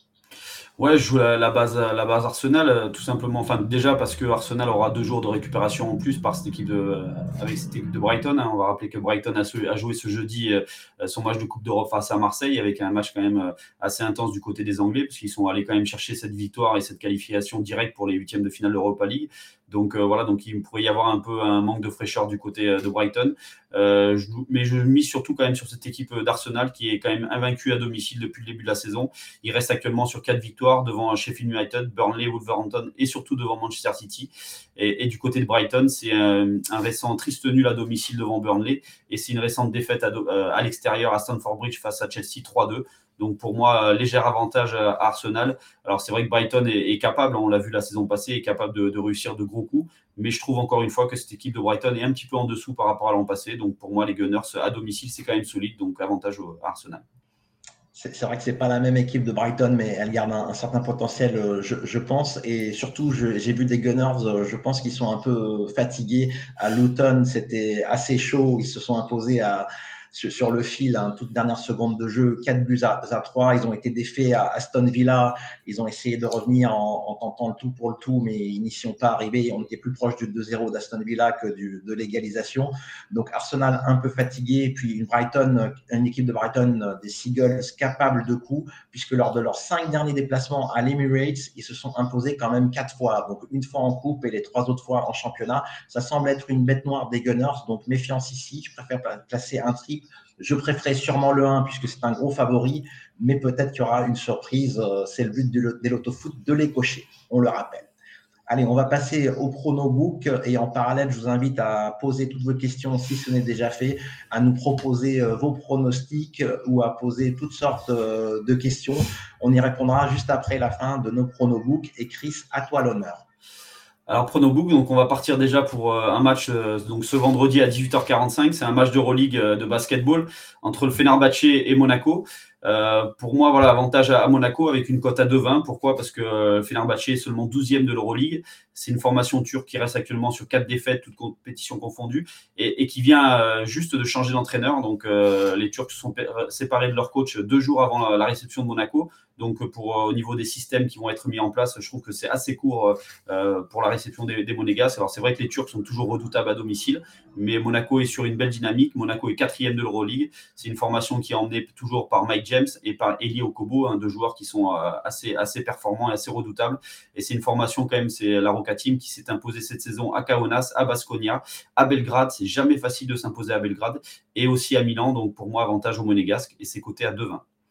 Ensuite, toujours ce soir à 21h, il y a la Coupe d'Europe de rugby entre Gloucester et Clermont. Alors non, je ne vais pas miser sur une victoire de Clermont, hein. je vais miser sur une victoire de Gloucester avec au moins 12 points d'avance, c'est coté à 2,75. Pourquoi? Parce que cette équipe de Clermont se déplace en Angleterre avec une équipe euh, totalement remaniée. Hein. Il y a seulement 5 titulaires qui ont joué et ont gagné face à Édimbourg la semaine passée. Euh, il y a beaucoup de changements, beaucoup de jeunes qui seront, euh, qui seront sur le terrain ou sur le banc. Donc pour moi, avantage aux Anglais, surtout en plus que les Anglais, là, cette fois, vont aligner leur équipe type après avoir fait tourner euh, lors de la victoire face aux Black Lions. Euh, c'est une formation de Gloucester quand même qui, qui envoie du lourd avec ses internationaux. Il y a Carreras, l'Argentin, Johnny May, euh, l'Anglais, Mercer, Harris ou encore Louis Zamit, Louis Zamit, le Gallois. Donc pour moi, avantage à Gloucester avec au moins 12 points d'avance et c'est coté à 2,75. Ensuite, on a samedi donc la grande Coupe d'Europe entre les Stormers et La Rochelle. Donc pour moi, victoire de La Rochelle côté à 2,55. Alors c'est vrai que c'est un déplacement très compliqué pour La Rochelle, hein. c'est un déplacement en Afrique du Sud, mais les Rochelais euh, là n'ont pas d'autre choix que d'aller chercher une victoire après leur défaite à domicile devant le Leinster. Euh, Ronan O'Gara va devoir euh, aligner son équipe type hein, si, La Rochelle veut continuer à, rêver d'une qualification pour les huitièmes de finale de la Coupe d'Europe. On rappelle quand même que La Rochelle, c'est le tenant du titre. Alors c'est vrai qu'on n'a pas beaucoup de repères pour, pour cette équipe des Stormers, mais c'est une équipe quand même qui, qui vient de s'incliner en Coupe d'Europe face à Leicester. C'est une formation qui dans son championnat est très loin des Irlandais du Leinster, qui est très loin des Écossais de Glasgow et aussi qui est très loin de, des Irlandais du Munster. Donc je pense qu'ils sont en dessous, un cran en dessous de La Rochelle. Donc si La Rochelle joue le jeu et, doit absolument jouer le jeu pour continuer son, aventure, la cote elle à 2,55. Et enfin, pour le fun, je vais me tourner vers le match de dimanche entre Liverpool et Manchester United. Comme je disais tout à l'heure, Manchester United compte énormément d'absents pour, euh, pour ce match-là. Euh, Liverpool est intouchable à l'Anfield Road. Hein, je le disais, 7 victoires en 7 matchs euh, et 21 buts marqués. Et je rappelle aussi que la saison passée, à Anfield Road, Manchester United avait été battu 7-0. Donc je me dis qu'il peut y avoir encore une belle correction à Anfield Road. Donc une victoire de, Liverpool 4-0, 5-0 ou 6-0. C'est coté à 6,75. Très bien. Bon, on va suivre ça de, très près comme toujours. Et donc, euh, pas, de foot de ton côté, hormis, hormis le fun. Alors, de, de mon côté, je ne pouvais pas passer euh, sans un prono sur le, pas le choc, mais la belle affiche entre Monaco et, Lyon ce soir. Donc, euh, grand écart au classement. donc, je vais proposer deux, buteurs, dont, le fun après. Mais je commence par le japonais Minamino. Donc, c'est aujourd'hui le deuxième meilleur buteur de, l'équipe de Monaco avec 5 buts, derrière Ben qui, en compte 6. Euh, il est coté à 2,85 et je pense que Lyon va encaisser des buts dans ce déplacement. Les Lyonnais restent sur deux déplacements où ils ont encaissé trois buts. Le 3-0 au Vélodrome donc contre Marseille et puis le 3-2 à Lens. Donc c'est une euh, défense qui, prend quand même l'eau, surtout en déplacement. Euh, dans cette équipe de, de l'OL et je vois Monaco marquer euh, quelques buts à, cette équipe lyonnaise. Donc Minamino a tenté, il devrait être titulaire et, jouer une très grande partie du match. Ensuite, je vais en Angleterre, c'est samedi avec Bournemouth qui accueille Luton. Donc Bournemouth vient de d'éclater, euh, comme on peut dire, l'équipe de Manchester United en marquant trois buts. Et le buteur qui a ouvert la marque, c'est Dominique Solanke. Donc c'est un buteur que je suis depuis qu'il est en championship où il avait euh, excellé en montant à plus de 25 buts sur une saison. Donc là, il est coté euh, seulement à 2-10, donc la cote n'est pas élevée, mais l'important, ce sera de la passer. Il a déjà marqué 8 buts cette saison donc euh, avec son équipe. C'est un bon total pour une équipe de, second rang comme Bournemouth. Donc j'espère qu'il va continuer dans ce match de début d'après-midi de samedi.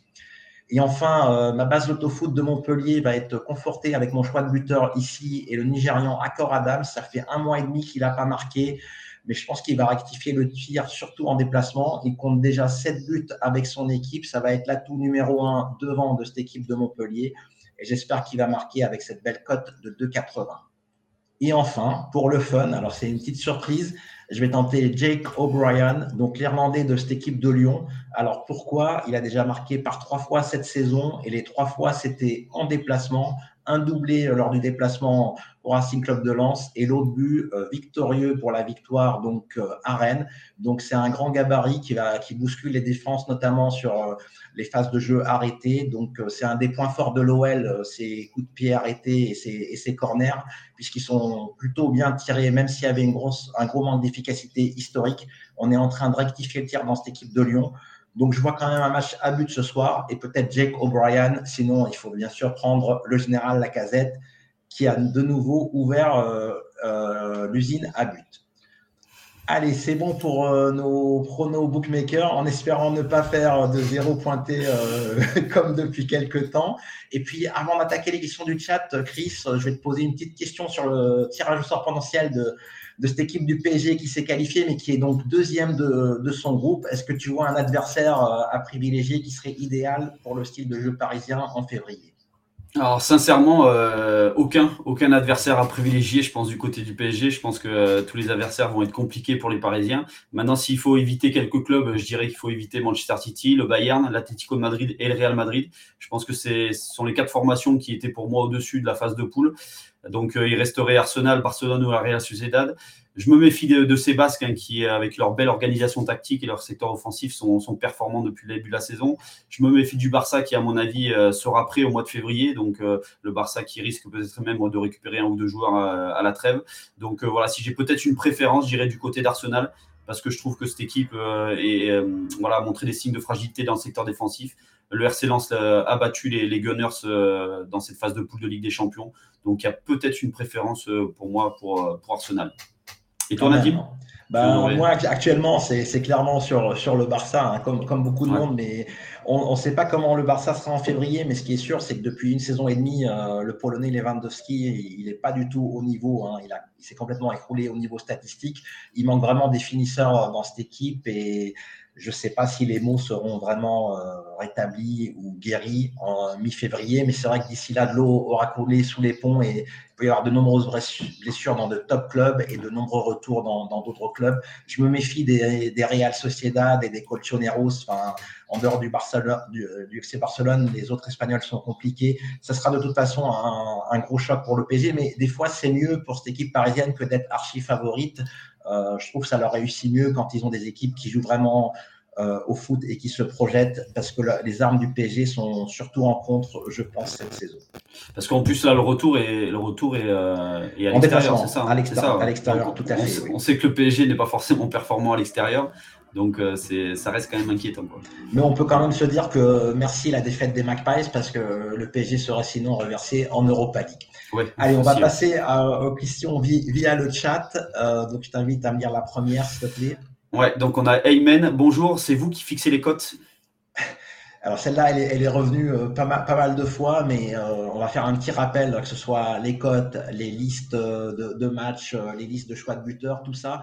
C'est la FDJ et sa marque Paris en Sport. Donc la FDJ publie des listes de matchs et des cotes. Nous les reprenons dans notre application et sur notre site. On y posé nos pronostics notamment, mais également vous permettre de préparer vos propres jeux en ayant consulté soit nos pronos, soit en vous, en faisant vos propres analyses, mais c'est absolument pas nous qui cotons. On, ne connaît rien à la cotation. On fait récupérer l'offre Paris Sport de la FDJ. Ensuite, on a Pascal. Est-il possible de descendre d'un ou deux rangs pour qu'il y ait plus de gagnants, surtout pour ceux qui jouent des grilles à 1 euro? D'accord, je crois, je crois, comprendre la question. Donc, euh, tu souhaiterais que le 10 et le 9 sur 14 soient des rangs où il y a des distributions de rapports?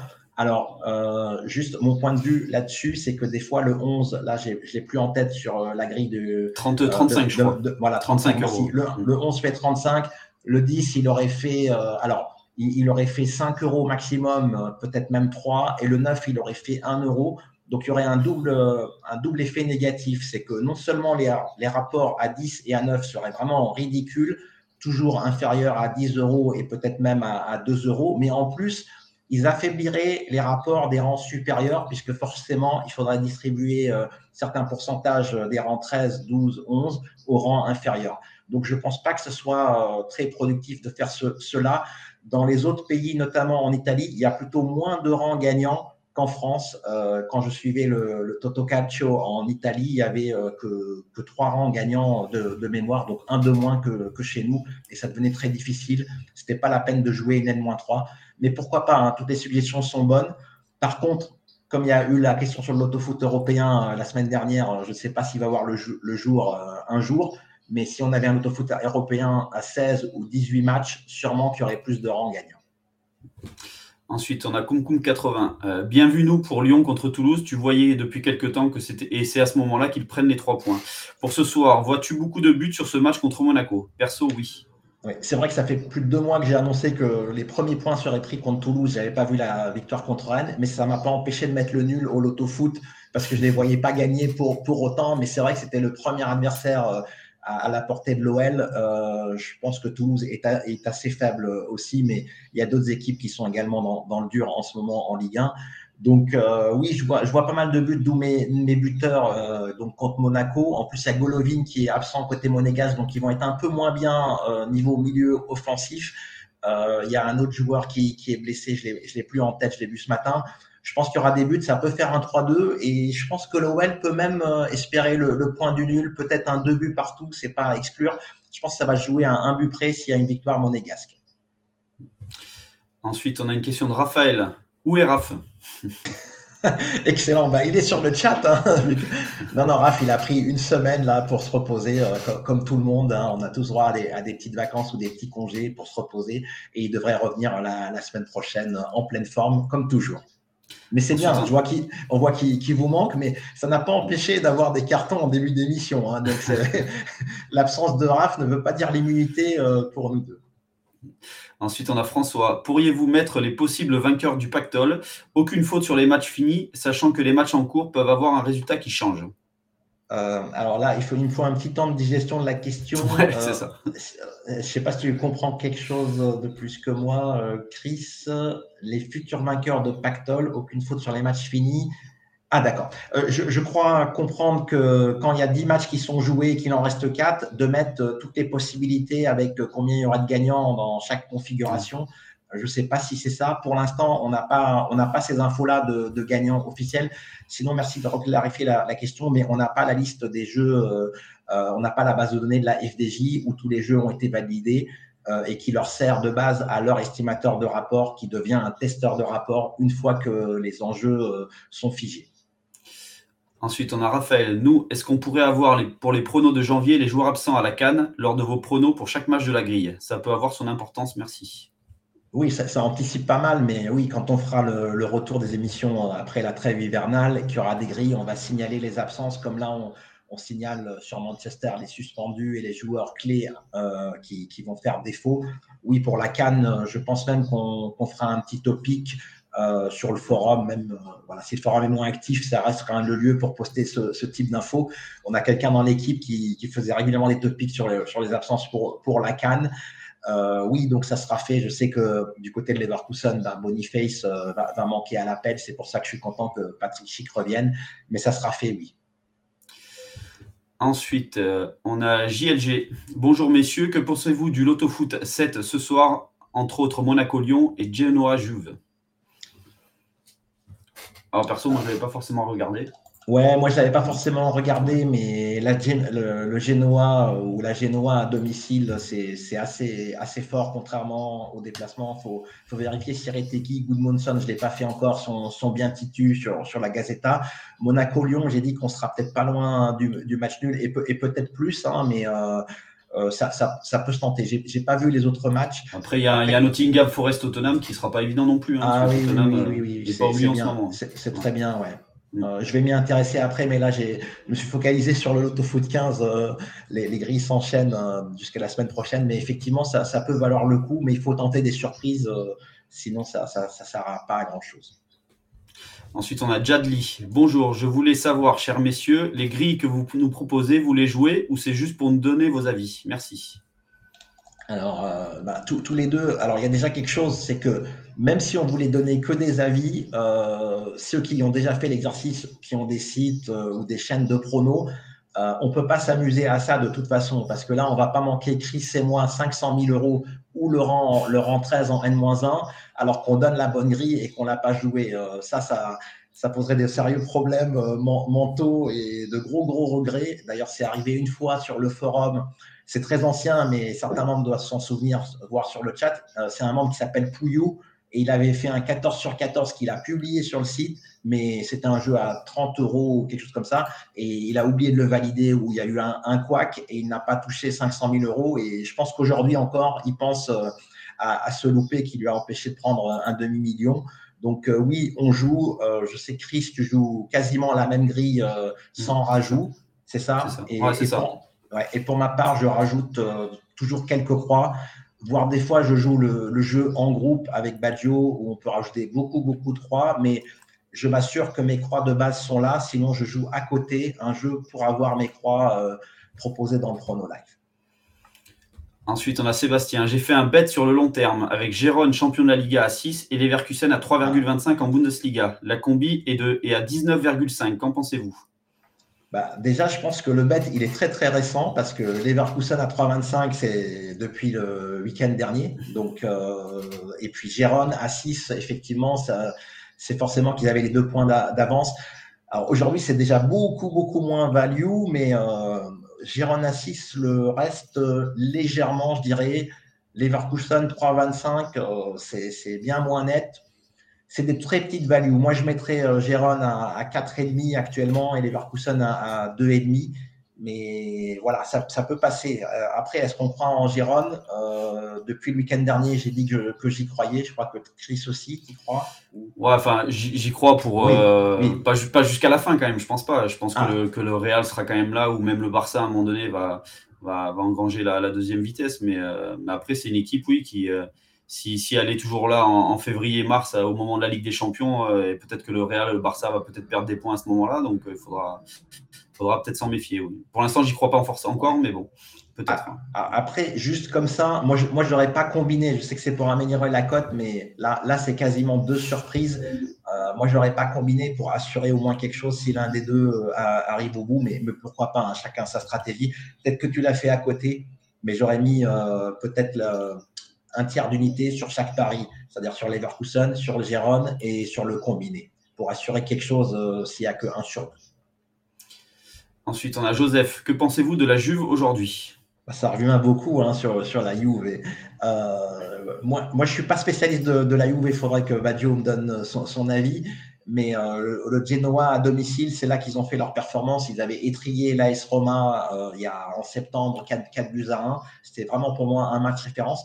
Je pense qu'ils sont au complet, donc avec tous leurs joueurs, Retegui, Goodmanson, surtout à regarder devant, euh, ils peuvent tenir tête au moins à cette Juve. La Juve qui s'était imposée euh, in extremis face à, face à Monza lors du dernier déplacement, donc euh, attention.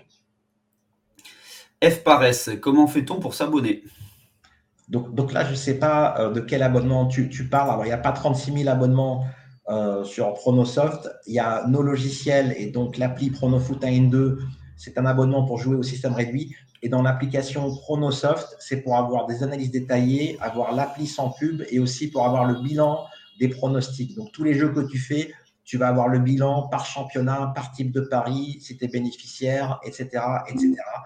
Donc, euh, tu peux t'abonner via l'appli pour euh, Pronofoot 1 2 et Pronosoft. Euh, ça passe par les stores Google ou Apple ou Huawei. Et pour le logiciel, tu peux également l'acheter via notre site euh, par PayPal ou par chèque. Ensuite, on a Elage, un pronostic pour Le Havre-Nice et pour Valence-Barça. Bon, le Havre-Nice, pour moi, c'est direct 0-0. c'est ce que, j'allais dire en plus. si celui-là, il sent pas le 0-0, mais bon, non.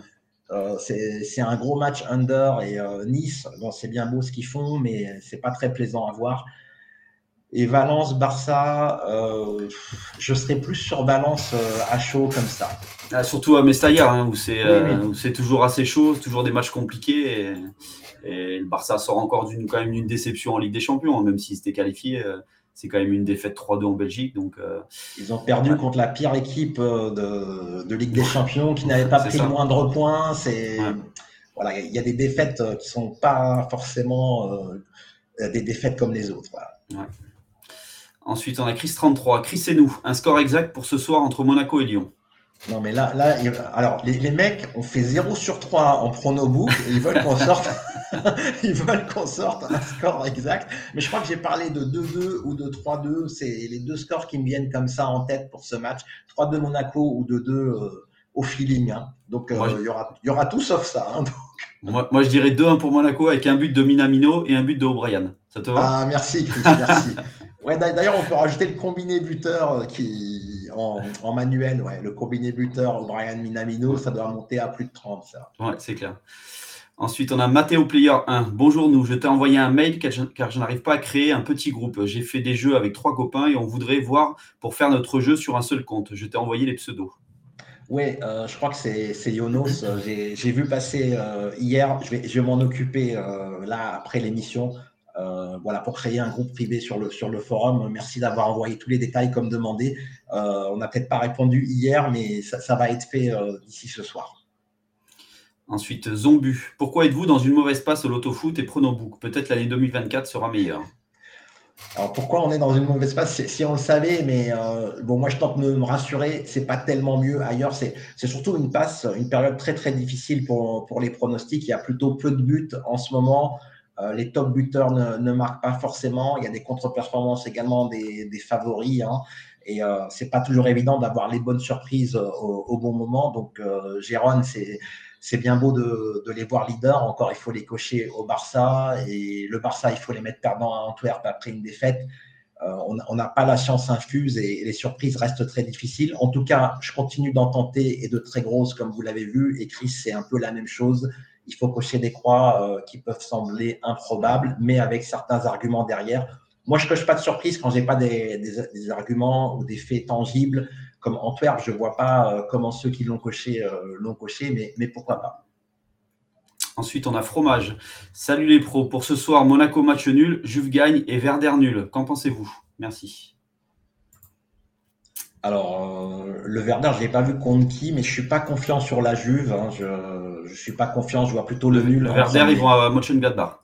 Ouais, et ça, c'est, ça, c'est aussi très, très chaud hein, comme déplacement. Hein. Mais, mais pourquoi pas? Pourquoi pas Ça fait une très belle cote. En tout cas, euh, c'est des cotes à plus de, de 3, sauf la Juve. Et, je suis, je suis jamais contre un pari avec de grosses cotes.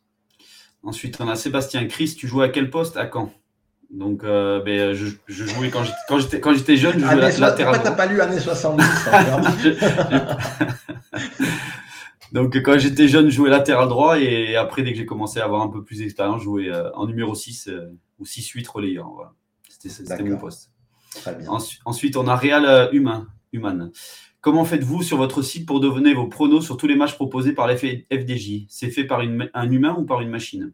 Alors, moi, je vais donner la réponse. C'est fait par des humains qui sont des robots. Euh, voilà. ou des machines, justement, euh, dont Chris euh, et Seb qui a la technique, et puis deux autres personnes, dont, une dans l'équipe. Voilà, il y a trois pronostiqueurs dans l'équipe et puis un peu d'aide extérieure, puisque c'est un boulot colossal. surtout depuis trois ans où le pari en sport est devenu un vrai bookmaker avec tous les choix possibles et, imaginables. Le rajout du championnat saoudien récemment, donc c'est vraiment euh, un énorme effort et une énorme organisation qu'on a pour les pronostics euh, non-stop. Ensuite, on a Citam29. Hello la team. La semaine dernière, on a eu les rapports le lendemain. Qu'est-ce, que fait la, la, FDJ La FDJ patauge dans ces cas-là? Je pense qu'il y a un match gagnant, mais il se passe quoi en coulisses? Bah, il, faut, il faut leur demander, après je l'ai rappelé déjà, il y a eu la question mardi, quand il y a un match gagnant, ça ne peut pas être pris à la légère, surtout que le match se, allait se poursuivre le, lundi soir. Donc il y a eu une dernière vérification de fait, euh, comme quoi tout pouvait, euh, tout était réuni pour vraiment le, mettre en gagnant, puisqu'au Paris en sport, il n'a pas été mis en gagnant. Donc euh, voilà, il doit y avoir des procédures très très rigoureuses. Elle ne peut pas se permettre la moindre erreur comme nous, sur Pronosoft, on, peut faire un peu, entre guillemets, ce qu'on veut, évidemment. Ce n'est pas ce qu'on fait, mais on, va peut-être prendre moins de précautions que le bookmaker officiel pour publier certains résultats. Nous, on avait estimé qu'il serait gagnant dès le dimanche soir. Euh, on avait vérifié, mais euh, il y a des procédures très strictes, je pense, à la FDJ. Ensuite, Ben Baker. Bonjour. Avez-vous une stratégie précise pour les paris ou combinés oui, oui, on, a des stratégies. Euh, pour ma part, c'est le principe de la value bet, mais que tout parieur doit, doit avoir, c'est-à-dire d'estimer que euh, la probabilité que l'événement se produise est supérieure à la cote proposée par, le bookmaker. Donc, euh, un but de Mbappé à 1,20, je ne le joue pas. Un but de, contre une petite équipe, un but de Mbappé à 2,50 contre une petite équipe, je vais évidemment le jouer. Donc, le même pari se joue ou pas en fonction de la cote proposée par le bookmaker. C'est un peu comme le pari long terme euh, euh, de Gérone et Leverkusen. Aujourd'hui, je dis que c'est pas value. Celui qui a pris Gérone en début de saison, ça devait être à 500 ou 1000 euh, pour, devenir champion. Je lui dis mes félicitations aujourd'hui parce que c'est une value du siècle. Ensuite, on a Gilles. J'ai intéresse-toi, nous, à ce Loto Foot 7. Moi, je veux des surprises sur cette grille. Elle me tente. Bon, là, là, si Chris et moi et les auditeurs ne jouent pas le 7 de ce soir, c'est qu'il y a un problème vu le nombre de questions qu'il y a dessus. Oui, on va, on va s'y intéresser, oui. Euh, Raphaël, je sais que tu en as déjà parlé, nous. Peux-tu réexpliquer comment faire une anti-pref? Merci. Ouais, donc là, alors j'en ai déjà parlé, mais surtout il y a des vidéos, euh, donc démo live, pronofoot, euh, Expert Plus sur notre chaîne. Et puis, il y a une vidéo dédiée également euh, aux préférences. Je t'invite juste à aller regarder. L'anti-préf, c'est de prendre deux ou plusieurs croix et de mettre minimum 0, maximum 1. Donc, n'autoriser qu'une croix parmi les croix cochées euh, dans les résultats finaux. Ensuite, on a Adrien Christol. Sur un triple, est-ce qu'on peut faire 60, 30, 10% Alors, euh, est-ce qu'on peut arriver à ces pourcentages plus ou moins Mais on, alors, soit tu utilises la génération à base de pourcentage et c'est un système de jeu où tu rentres tes pourcentages dans le logiciel et il va générer des grilles statistiquement qui seront réparties en 60-30-10, mais il n'y aura aucune garantie. Soit tu fais un jeu classique avec des préférences, des conditions, etc. Et tu auras une répartition au final qui correspondra à tes conditions. Si tu as mis beaucoup de pref sur la croix en 1 et une anti-pref sur la croix en 2, tu vas avoir une réparte 50, 30, 20, mais qui va privilégier le 1 et défavoriser le 2. Mais obtenir des pourcentages précis comme ça, non. Les pourcentages seront juste la résultante de tes choix de conditions. Ensuite, on a Mitiro, un prono pour Naples Cagliari et Bilbao Atletico.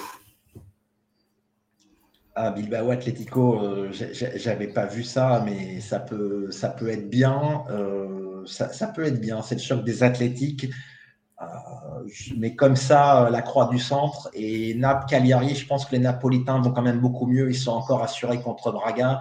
je pense que ça peut faire un, un bon 3-4-0 dans ce match. plus, Cagliari sont en grande difficulté à l'extérieur. Hein. Je crois que c'est cinq défaites, euh, je crois, début de la, début de la saison, ils ne gagnent pas, donc euh, c'est compliqué. Après, Bilbao Atletico, ça va être un très très beau match à voir. Hein. À San Mames, il y a toujours plein d'ambiance. Donc, euh, tu disais, la, croix du milieu au début. Ouais. Naples, ils doivent être à 1,20 ou 1,30, hein, pas plus, je pense. Ils sont à 1,27, Naples. Donc, il faudra les jouer avec handicap. Ensuite, on a NC. Salut la team. Petite question sur toi, Chris. Tu penses qu'il est plus facile de pronostiquer du rugby ou du foot? Alors, c'est jamais facile de pronostiquer euh, que ce soit du rugby, du foot, du basket ou, euh, un autre sport. Mais après, euh, le rugby est peut-être plus compliqué parce que c'est vrai que le rugby, quand les clubs reçoivent, en général, la cote, elle est très très basse. Elle est souvent à 1,10, 1,05. Donc, il, faut aller chercher des handicaps. Et aller chercher des handicaps au rugby, euh, voilà, c'est assez compliqué quand même. C'est assez difficile et, parfois on rate, euh, on rate pour, euh, pour un point ou deux points. Donc donc c'est peut-être plus difficile au rugby. Mais quoi qu'il arrive, c'est un pronostic et un pronostic, c'est jamais facile, que ce soit n'importe quel sport. Exactement, mais c'est vrai qu'il y avait une légende urbaine, enfin, elle est de moins en moins présente, comme quoi le rugby et que tous les autres sports étaient plus faciles à pronostiquer que le foot, mais justement, ça rejoint les cotes dont tu viens de parler et, je plus sois, Chris. Ensuite, on a Joe Cole. Salut les gars, un prono sur Lens-Reims et Nantes-Brest, la team. Difficile cette Ligue 1. Oui, oui, difficile cette Ligue 1. Déjà, on a les matchs imposés au, loto foot. Vraiment, Lens-Reims, honnêtement, je ne vois pas de favori. Je crois que Reims, ils sont capables de faire un coup comme ils l'avaient fait euh, à Lille quand ils s'étaient imposés. Et Nantes-Brest, euh, je penche légèrement en faveur de Nantes malgré tout. Ouais, même si Brest est, quand même sur un début de saison assez exceptionnel. Hein. Oui, oui, tout à fait. C'est impressionnant. Ensuite, on a Raphaël. Nous et Chris, envoyez-moi votre adresse, je vous envoie les pulls de Noël. Pourquoi pas? Pourquoi pas? Fait maison? Ensuite, on a encore Raphaël. Donc, peut-on avoir dans vos pronos une précision sur les tireurs de pénalty dans chaque équipe? Ça peut aider pour un choix buteur. Oui, euh, alors on essaie, quand on donne un buteur, on essaie de, donner. J'avais dit pour Modric, mais je ne pouvais pas être sûr que c'était le tireur de penalty parce qu'on n'est pas dans la tête des entraîneurs, on n'a pas les consignes. Euh, dans l'équipe de Naples, pareil, euh, ça tourne entre 3 et, 4 joueurs. Des fois c'est Jelinski, des fois Politano, des fois Osimhen, des fois Kvaratskhelia. C'est très compliqué d'avoir les, tireurs de penalty à, 100%. Il y, a, il y a souvent des, des surprises. Côté Lance, je me doutais que ce serait Frankowski, mais il y avait une petite chance que ce soit Eli également. Euh, voilà, on ne peut pas toujours rappeler, on n'a pas forcément toujours l'info, mais dès qu'on a une info fiable, euh, on la donne.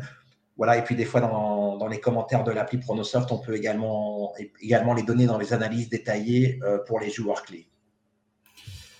Ensuite, on a Joe Cole. Euh, nous, utilises-tu parfois des DNB sur des grosses cotes? Car je ne crois pas t'avoir déjà vu en proposer. C'est exact. C'est exact. J'en propose pas. Et euh, donc, j'échange pas mal avec Baggio euh, et, Belek, comme vous le savez. Mais Baggio a fait pas mal de drone au bêtes depuis un an. Ça lui a sauvé des méga combinés à, plusieurs reprises. Pourtant, c'est des matchs où on voyait la victoire. Alors c'est vrai que ce que j'aime pas, c'est que la cote, forcément, euh, au lieu d'être à 2,50, on passe à 1,45 ou 1,50 pour un, pour un favori, pas pour un favori, mais pour une équipe. Mais c'est une sorte euh, d'assurance, c'est une sorte d'assurance en cas de nul, et le nul est l'ennemi du, parieur quand même. Et j'en ai utilisé deux, trois sur des combinés perso, mais c'est vrai que je suis pas fan parce que moi j'aime que les grosses cotes, c'est-à-dire euh, à deux ou plus. Ensuite, on a Armel. Avec le système N-1, je fais 12 sur 14, mais 0 euros. Comment ça se fait? Ouh ça c'est pas ça c'est pas normal par contre. Euh, si tu as une N-1 à 100% où tu as fait 12 au prono, tu dois avoir un 11 euh, au final dans tes grilles au minimum hein, et avec de la chance un 12. Donc si tu as fait ça, tu nous envoies une copie écran à contact@pronosoft.com, copie écran de ton jeu, euh, des grilles générées et tu nous dis pourquoi que, tu n'as pas eu un, 11 et on analysera euh, ce qui s'est passé. Si c'est une N-1 qui n'est pas à 100%, c'est possible de ne pas avoir de 12. Ensuite, on a fromage. Un match difficile ce soir en Espagne entre Osasuna et le Rayo Vallecano. Un prono, merci.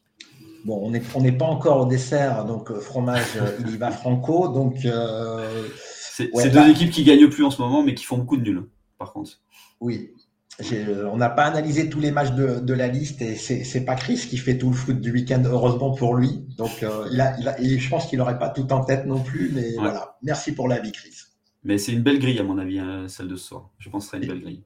c'est une des dernières journées avant, avant la trêve, donc c'est vrai que, que, ça y va, je pense. C'est le dernier moment de faire un gros coup. Ensuite, on a Joseph. Que pensez-vous de Mönchengladbach aujourd'hui Encore sur cette grille? bon, je crois qu'on va changer le prono live et faire le 7 euh, du vendredi et, arrêter. Euh, bah, un auditeur a proposé la, victoire du Werder. Sur le site, je vois qu'on a mis la victoire du, Borussia Mönchengladbach par 3 buts à 1. Donc euh, voilà, je vais suivre le pronostic qui, est fait sur notre application avec Gladbach vainqueur. deux équipes du ventre mou, hein, Mönchengladbach et Werder. Ensuite, on a Elage. Comment devenir un pronostiqueur pro? Ouais, alors ça c'est une très bonne question. Alors si tu veux, si tu veux dire euh, pronostiqueur à temps plein euh, comme Chris et les autres euh, dans, l'équipe, bah, il faut postuler dans les boîtes qui, font du pronostic qui sont pas nombreuses, soit en France ou à l'étranger. Après, si tu veux être bénéficiaire dans les pronostics, c'est aussi très très simple. Il suffit que tu suives tes pronos, que tu fasses ton bilan régulièrement. Si tu dégages régulièrement des bénéfices, tu montes progressivement les mises mais je déconseille de n'avoir qu'une activité et de vouloir être, de vivre de ces pronostics euh, uniquement. Déjà, j'en connais pas personnel, personnellement des, pronostiqueurs pros. Euh, euh, on en voit beaucoup qui pavoient sur les réseaux, mais dans les faits, moi, j'en connais aucun, alors que j'ai quand même fait le tour du, du monde des pronostics en, en, plus de 30 ans. Ensuite, on a Sébastien. Avez-vous déjà recruté sur Pronosoft des anciens gros gagnants? Euh, alors, on n'a pas recruté euh, des anciens gros gagnants. Tous ceux qui travaillent, c'est avant tout, non seulement parce qu'ils suivent énormément de sport, euh, comme Chris, qu'ils ont des compétences et qui rédigent excellemment bien en français. Donc, c'est les conditions pour faire un, site professionnel. Après, si c'est un gros gagnant qui a fait un, one-shot, ça peut arriver à tout le monde de, faire un gros coup et de ne pas le rééditer. Donc, ce n'est pas forcément quelque chose qui, qui sera un plus. C'est toujours bien de gagner. Hein. Attention, ne faites pas dire ce que je n'ai pas dit mais c'est surtout la régularité. Je préfère même quelqu'un qui a gagné 5 fois 20 000 euros au loto foot à quelqu'un qui a pris une fois un million. Ensuite, on a Vigo. Salut, c'est quoi votre pronostic pour le match de Rennes? Euh, Pour le match de Rennes c'est Toulouse-Rennes. Ouais, ben on a mis un triple, donc euh, c'est qu'on n'a pas de pronostic. Hein. donc c'est très simple. Donc là, tu regardes nos arguments euh, en replay pour le match 3 ou 4 du Loto Foot et tu les auras. On avait une petite preuve pour vers le nul sur ce match-là, si je me souviens exact, bien. Exact, voilà. Ensuite, on a Citam 29. Je fais que des N-1 et j'ai souvent 6 sur 7 sur les loto foot 7. Nous, un conseil pour forcer le destin pour choper un 7 sur 7 en N-1. Un filtre, une pref, un truc qui enlèverait pas mal de grilles, par exemple. Bon, le conseil, bon, le, plus euh, concret en proba, c'est de passer en N partiel. Une N à 33%, tu auras une chance sur 3 au lieu d'une chance sur 8 ou une chance sur 9. Si tu veux passer par les, prefs, ça va un tout petit peu améliorer euh, la réduction. Enfin, plutôt ne pas l'améliorer, mais améliorer les, les probas de ne pas perdre de, rang. Mais euh, voilà, avec une chance sur 8 ou sur 9, il faut prendre, il faut faire 7, il faut faire 8 ou 9 fois le sans faute pour espérer euh, avoir le 7 une fois. donc, il n'y a, pas de miracle. Hein. Ce qu'on gagne d'un côté en réduisant le coût, on le perd forcément de l'autre. Donc, à part augmenter la garantie ou jouer en garantienne, ce que je fais parce que je, mets souvent 200 euros sur un loto foot 7, il n'y a pas de solution miracle. Il n'y a plus de questions. Très bien. Ben, on, vous remercie euh, pour votre fidélité. Puis ça dure de, plus en plus longtemps. Ça nous fait en tout cas énormément plaisir. Alors on va se donner rendez-vous dès mardi prochain, puisqu'on vient de le recevoir là pendant qu'on faisait l'émission. Il y aura un Loto Foot 15 sur la dernière journée de Ligue 1 mercredi prochain. Et il sera doté d'un pactole d'un million d'euros. Donc euh, une bonne dernière grosse chance de, bien fêter les fêtes de, de fin d'année. Et d'ici là, on va vous souhaiter de très très bons matchs et de très bons pronos. À bientôt. Bon week-end, bon pronos.